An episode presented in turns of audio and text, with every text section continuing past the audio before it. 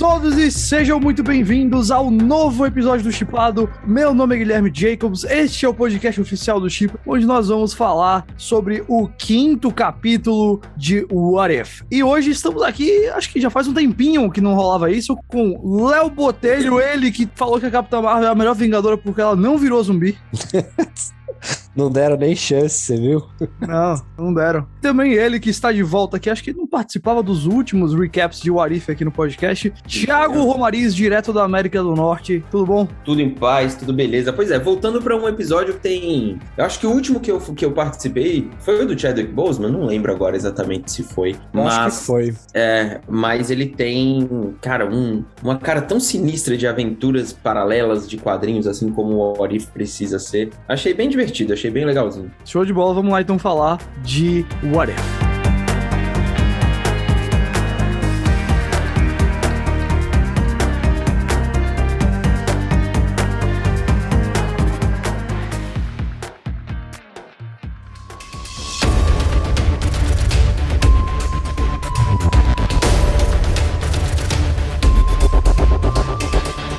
Novo episódio de What If, ele adapta uma das histórias de What If mais famosas da, Marvel Comics, que é o que chama de Marvel Zombies, os zumbis da Marvel, que é basicamente o que acontece quando um vírus chega na Terra e transforma todos em zumbis, que são mordidos e tudo mais, aquela velha história. Só que a questão dele é que as pessoas com poderes não são imunes e mantêm os poderes mesmo quando viram zumbis. Então podem ter zumbis super perigosos que ainda tem uma noção de usar, sei lá, armadura do Homem de Ferro, ainda tem a noção da magia, que é o Doutor Estranho. Óbvio, intelecto limitado, mas ainda possível de usar esses poderes e tudo mais, então são zumbis muito perigosos. Os zumbis, a gente vai falar de spoilers aqui, tá? Então, escute esse podcast depois de ver o episódio. Os zumbis chegam na Terra por conta do Hank Pym, que vai lá no Reino Quântico procurar a Janet Van Dyne, e aí volta com o vírus, ele volta infectado. E, enfim, a Terra inteira é infectada, os Vingadores se tornam zumbis, e meio que o episódio começa logo daquele pontinho do Vingadores Guerra Infinita, quando o Hulk cai na Terra, só que pra, quando ele vai avisar todo mundo sobre o Thanos, não tem mais Terra, todo mundo virou zumbi, e sobrou basicamente o Homem-Aranha, aqui interpretado pelo Howard Thames, é o ator, se não me engano, o nome dele, não é o Tom Holland, e aí os outros todos interpretados pelos seus, é o Hudson Thames, aliás, os outros todos interpretados pelos seus atores do cinema, que é o Bucky, o Sebastian Stan, a Okoye, que é a Danai Gurira, a Hope Van Dyne, que é a Evangeline Lilly, o Happy Hogan, que é o John Favreau, o Kurt, né, que é um amigo lá do, do Homem-Formiga no, no filme, um, um russo lá que é amigo dele, que é o David Dalsmalkian, que também tá lá no, no Esquadrão Suicida que a gente viu recentemente. Ele também aparece, e também é o próprio David Dalsmalkian. A Sharon Carter, que é a Emily Van Camp, e basicamente é isso. Essa é a galera que sobrou no planeta Terra para eles tentarem descobrir a cura aí do, do vírus zumbi, que aparentemente foi descoberta por alguém numa base da SHIELD. Ed. Bom, muita coisa rola nesse episódio. É, um, é uma história clássica dos quadrinhos da Marvel, clássica especialmente do What If. E assim, é, é total, como o Tiago falou, é total vibe universo alternativo. Porque eu acho que uma das coisas mais fáceis de se pensar com a, a premissa de o que aconteceria se três pontinhos é o que aconteceria se os heróis virassem zumbis. O que aconteceria se rolasse um apocalipse zumbi no mundo com super-heróis. E é exatamente isso que esse episódio faz. A premissa é profundamente simples e mega divertida também. Eu acho que a maior diversão do episódio vem de ver as soluções criativas que eles dão pros heróis versão mortos-vivos. Eu vou, como a gente já vai falar de spoilers aqui e tal, então eu vou já deixar, é claro, eu adorei ver, tipo, a, a Hope virando uma zumbi gigante, a Wanda é basicamente a Baba Yaga russa, sabe? Uma, uma bruxa mesmo. Então, várias ideias super criativas. Acho que foi um episódio dos mais divertidos até aqui, apesar de ser, ter os seus momentos sombrios, com heróis sendo decapitados e mordidos e destroçados. Agora, meu Deus, hein? A Marvel odeia o Visão, velho, porque Nossa, pela quinta vez o cara morre morre. Meu Deus do céu, os caras já passaram até música, já já vai ter outra música no Fantástico, assim, pra... A segunda meu Não música que, eles gostem, não que eles gostem muito da Feiticeira Escarlate também, né? É, Vamos Eu, combinar. eu até né? comentei na crítica que esse episódio, a gente descobre que o Visão tá lá na, na base da SHIELD, ele, ele encontrou a cura, ele curou a sua cabeça dos Crossfire, só tem só a cabeça viva ainda, mó engraçado. O Paul Rudd tira muita piada com isso. E ele tá alimentando a Wanda. O Chadwick aparece, ele dubla o, o T'Challa, o T'Challa tá vivo ainda e ele tá sendo usado pra alimentar matar a Wanda zumbi. Ele tá sem a perna e tal. Ela é total a Baba Yaga e tem todo o rolê dele do, do Visão tentar salvar a amada e não querer perder a amada, mesmo que ela esteja zumbi e tal. Cara, esse episódio, ainda bem que saiu depois de WandaVision, viu? Porque aí a gente já ficou meio, ah, realmente. O amor desses dois causa uns problemas às vezes, viu? Que eu vou lhe dizer. E justo, né? Tipo, isso eu acho legal, porque assim, são dois dos seres mais poderosos que existem na É. Marvel. Os dois são criados a partir da. Não criados, né? Mas ganham seus Empoderados, poderes. a né, pela joia, joia, né? da joia da mente. Exato, então faz, faz completo sentido, assim, a tragédia estar sempre presente na história desse casal, porque, porque não tem como, tipo, não tem, não tem, não teria como ser diferente, ainda mais um cara sendo racional e outra, ele é o exemplo da racionalidade, ela é a pura emoção, né, no negócio, do, tipo, de ter vivido com tantos traumas e tudo mais. O que eu mais gostei desse episódio foi a, o equilíbrio e a mescla aí que eles fazem de um, de um, de uma equipe, digamos assim, do humor entre uma equipe, né, se formando e, e ali interagindo, que eu não vi tanto nos outros episódios, esse, esse papo rolando entre vários personagens. E, cara, o Scott Lang, sua cabeça, manda muito bem. Tem excelentes tiradas no, no episódio. O próprio Peter Parker tem várias tiradas boas também. Sim. Então, Bruce Banner também. Então, em vários momentos eu senti aquela vibe de Vingadores, sabe? Sim, eu gostei mais desse Homem-Aranha do que o Homem-Aranha do Tom Holland, hein? Só queria dizer isso. Mas é o mesmo Homem-Aranha, Léo. É o mesmo, só pra Não, você saber, mas tá? é- só pra você saber que é a mesma pessoa. diferentes. São universos diferentes. É, é o mesmo Mas- personagem. Léo. Ah, é. O... Não é o Tom Holland? Não, é o, Não é um o Tom ator Holland. chamado Hudson Thames que faz a dublagem. Parece. viu? Inclusive, a primeira menção ali é o tio Ben, né? Eu acho que. É, então, eu, É, queria, eu, eu precisava entrar nisso, porque eu acho que eles usaram Marvel Zombies pra contar uma das melhores histórias do Homem-Aranha que a Marvel já contou até aqui, porque o Homem-Aranha é, é literalmente o coração da história, porque ele até é mencionado isso, porque a Hope eventualmente se- é, é ferida Exatamente. e ela, ela questiona a capacidade do Peter de continuar fazendo piada e rindo e sorrindo em meio a, a desastres. E ele, tipo, tem um momento ali bem emocional onde ele fala que, tipo, "Oh, foi por prática. Eu já perdi tanta gente, eu perdi meus pais, eu perdi o, o Sr. Stark, né? Ele fala do Tony, ele, ele fala dos Vingadores que ele já perdeu, dos amigos que ele já perdeu ali. E ele fala pela primeira vez a palavra Tio Ben, as palavras Tio Ben, desde que a gente tem essa versão do Homem-Aranha do MCU, ou do- dos universos da Marvel aqui no caso, sem ser o Tobey Maguire ou Andrew Garfield, claro. É a primeira vez que a gente escuta o nome Ben Parker, basicamente. E eu achei justíssimo o Peter Parker ser o, o coração da história aqui, porque não dá pra você fingir que. Beleza, é muito divertido Marvel Zombies. Mas não dá pra você fingir que não é um desastre pra essa galera que está acontecendo. E o fato dele manter ali a alegria, e claro, tem toda ainda a questão dele saber de filme de zumbi, aí ele falou, não vamos se separar, e aí depois o Okoye admite pra ele, ó, a gente não devia ter se separado. Todas essas brincadeiras assim são muito boas, e eu acho que é justo que o Peter Parker seja isso. Eu, eu real gostei demais do Homem-Aranha nesse, nesse episódio, eu acho que ele é o destaque do episódio. Pode ter zumbi, pode ter várias coisas divertidas, eu acho que eu saí desse episódio pensando, pô, como o Homem-Aranha foi legal nesse episódio e... E ele mal participa da ação, né? É tipo, é pouquíssimo, assim. Ele participa ali no começo e tal, mas assim, não é algo, meu Deus, algo incrível que ele faz, como, tipo, sei lá, o Hulk lá no final, ele, Isso. ele aparece pra matar todo mundo, a própria Hope se, se sacrifica e... Não, ele tá ali pra mostrar a personalidade dele, como que ele se encaixa dentro daquele grupo, e ele vai aparecer, deu pra entender, né, no final, tipo, mais uma peça se encaixando pra, pra esse último episódio, ou penúltimo episódio que a gente vai ver de várias realidades acabando se encontrando, né, de, é, de o Guardiões do forma. Multiverso, né? Talvez. Inclusive, ele usa a capa do Doutor Estranho cena bem divertida também. Sim.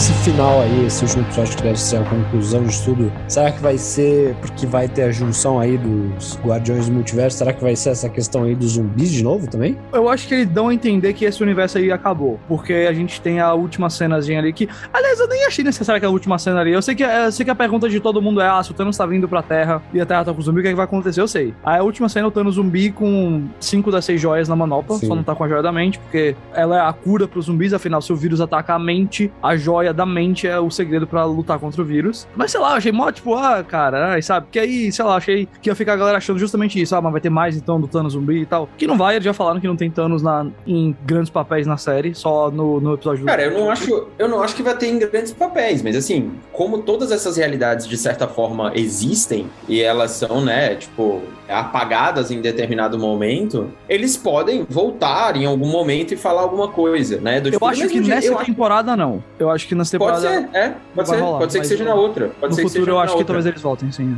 Eu acho que tem toda. Todos os episódios aqui, eles deixam um ganchinho pra possibilidades, assim, do tipo, ah, gostei, continua. Gostou, continua. Exato. Pô, não, e, e assim, o What If é isso. E, e se acontecer, tá? É a liberdade criativa que É. permite um- uma série como essa, né? E do tipo, e ali deu a entender bem, né? Do tipo, quando tudo acontece no momento em que o Hank Pym vai procurar a, A Janet. É. a Janet. Cheers. Então, é mais ou menos mesmo na hora que o Thanos vem, né? Isso, Que é, é, é tudo que acontece ali em Guerra Infinita. Então faz sentido ele estar lá dentro de Wakanda. o Thanos é- veio umas é duas semanas ali. depois, assim, pra Terra, uma coisa assim. É, É, tipo, não tem, não é tão, tanta diferença, sabe? Tipo, é, é aquilo ali. É, naquela mesma época e aquilo ali faz sentido. O, o lance da joia, o que eu acho do lance da joia, dele mostrar a joia, é que faz sentido pra você segurar. Eu acho que assim, olhando como narrativa, né? É um elemento que vai atrelar a saga do infinito e ao mesmo tempo você carrega o pessoal que entende o que que é uma joia e apresenta agora o multiverso, sabe? Então, tipo, o Homem-Aranha vai. O Homem-Aranha tem um ar de, de passador de bastão nesse episódio, Hum. né? Do tipo assim, não, não ele que é o passador de bastão, ele pega o bastão. Tipo, ele fala até no final, né? Tipo, perdi todos, todos sumiram. é dá, dá a entender que é ele que vai começar os Novos Vingadores ali. é. Exatamente, Sim, todos sumiram, todos acabaram. E agora, né? E aí ele fica com a joia, com a joia na mão e, e- e vai seguir em frente. Como elemento narrativo, eu acho que ele é a familiaridade pra galera que já conhece. É um cara que não precisa de apresentações, é simplesmente você colocar o uniforme e ele vai levar aquela missão pra um outro para um outro lugar. Eu acho que assim, se a gente pirar muito, não, o What If não é a série pra pirar muito, ela já é pirada. Ela já é escancaradamente uma, uma, um exercício de criatividade. Mas eu acho que ela é contida dentro desse universo de possibilidades dela. Uhum, eu E ela acho. me parece uma grande, uma grande explicação, uma grande, um grande conjunto de dicas e coisas que podem acontecer no futuro, mas que não necessariamente vão ter uma continuidade super absurda. Ai, agora o Thanos vai. Não, eu Até acho que. porque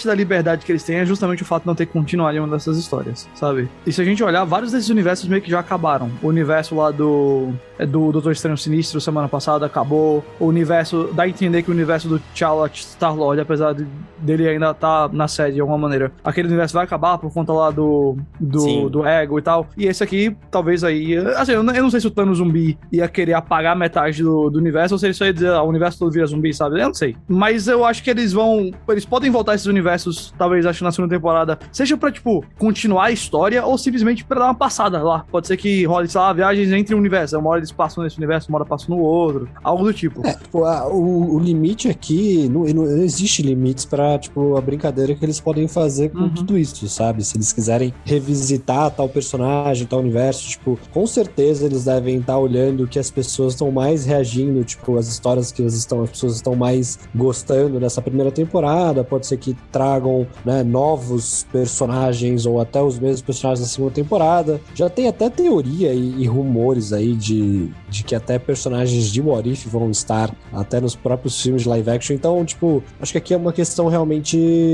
que não tem limite, sabe? Tipo, é uma questão realmente de os caras falarem, bom, vamos fazer isso? Vamos. então eu acho que esse é o legal de What If, sabe? Que você tem esse mar de possibilidades e você tem essa abertura criativa pra pirar, pra você poder, tipo, se quiser continuar histórias malucas, continua. Se quiser criar histórias ainda mais malucas, você também pode. Então, tipo, é um parque de diversões, assim, eu acho, pra quem realmente é fã de quadrinhos. Eu tenho mó, mó assim, noção de que, sei lá, na temporada 2 do, do What If vai rolar um Deadpool mata o universo Marvel, sabe? É muito pra cara que vai rolar.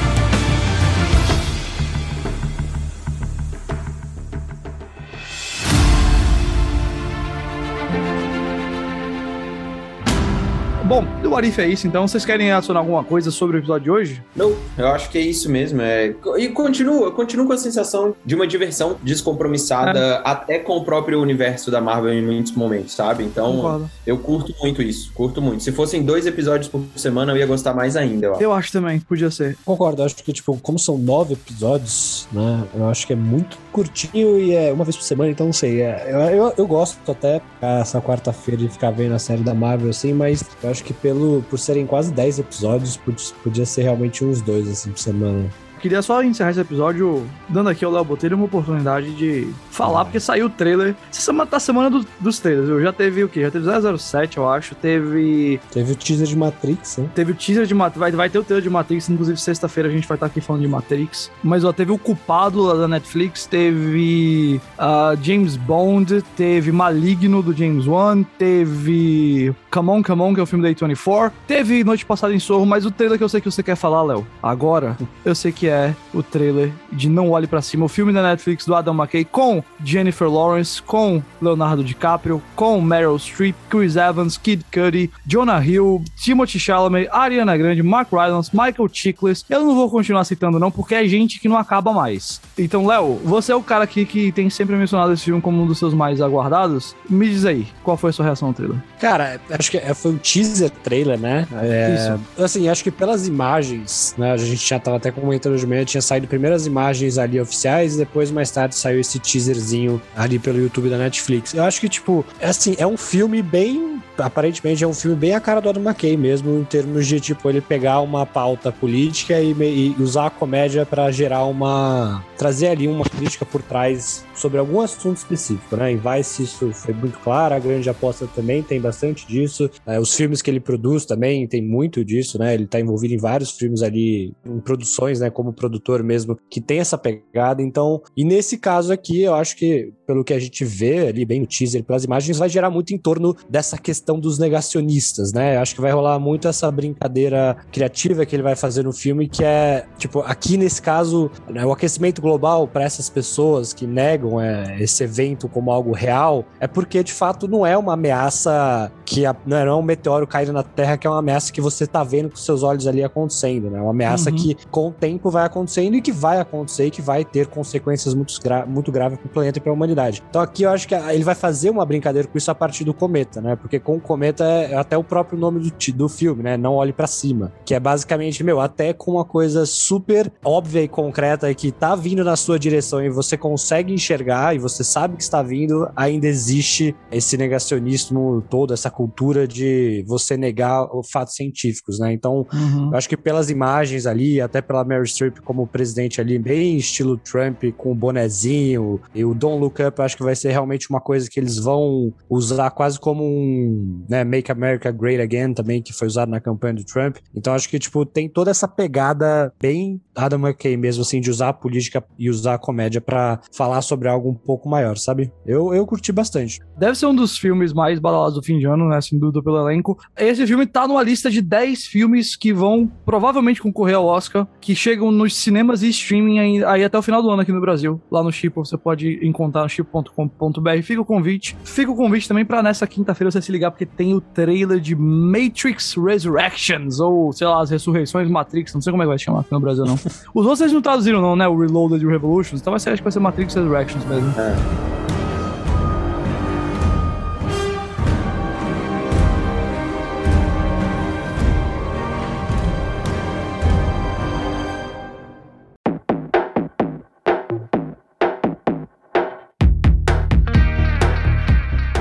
Thiago, agradeço a vocês, como sempre, pelo papo. Agradeço a todos que nos ouviram aqui. Quarta-feira que vem, é claro, também tem o sexto episódio de Warif, a gente vai debater aqui. E o que mais for surgindo até lá, porque a, gente tá numa época de muita coisa saindo do mundo do entretenimento e o Chipo é a sua casa para ficar por dentro disso tudo. Por isso, acesse chipo.com.br ou baixe nosso aplicativo e siga-nos nas redes sociais, arroba Oficial. Não se esqueça que toda segunda-feira lá no canal do Thiago no YouTube tá rolando o Chipo Live Show, a nossa live especial que termina sempre com o Chipo Game Show. A gente teve um episódio de Shang-Chi agora, com o quiz de Shang-Chi pra galera tentar e acertar as nossas perguntas sobre Shang-Chi. E olha lá, hein, a galera foi muito bem. Então, segunda-feira que vem também tem, provavelmente falando de Matrix, falando de outras coisas aí, porque tem muita coisa show rolando no mundo do cinema e do streaming. Então, obrigado mais uma vez. Sexta-feira, o Chipado retorna. Até lá!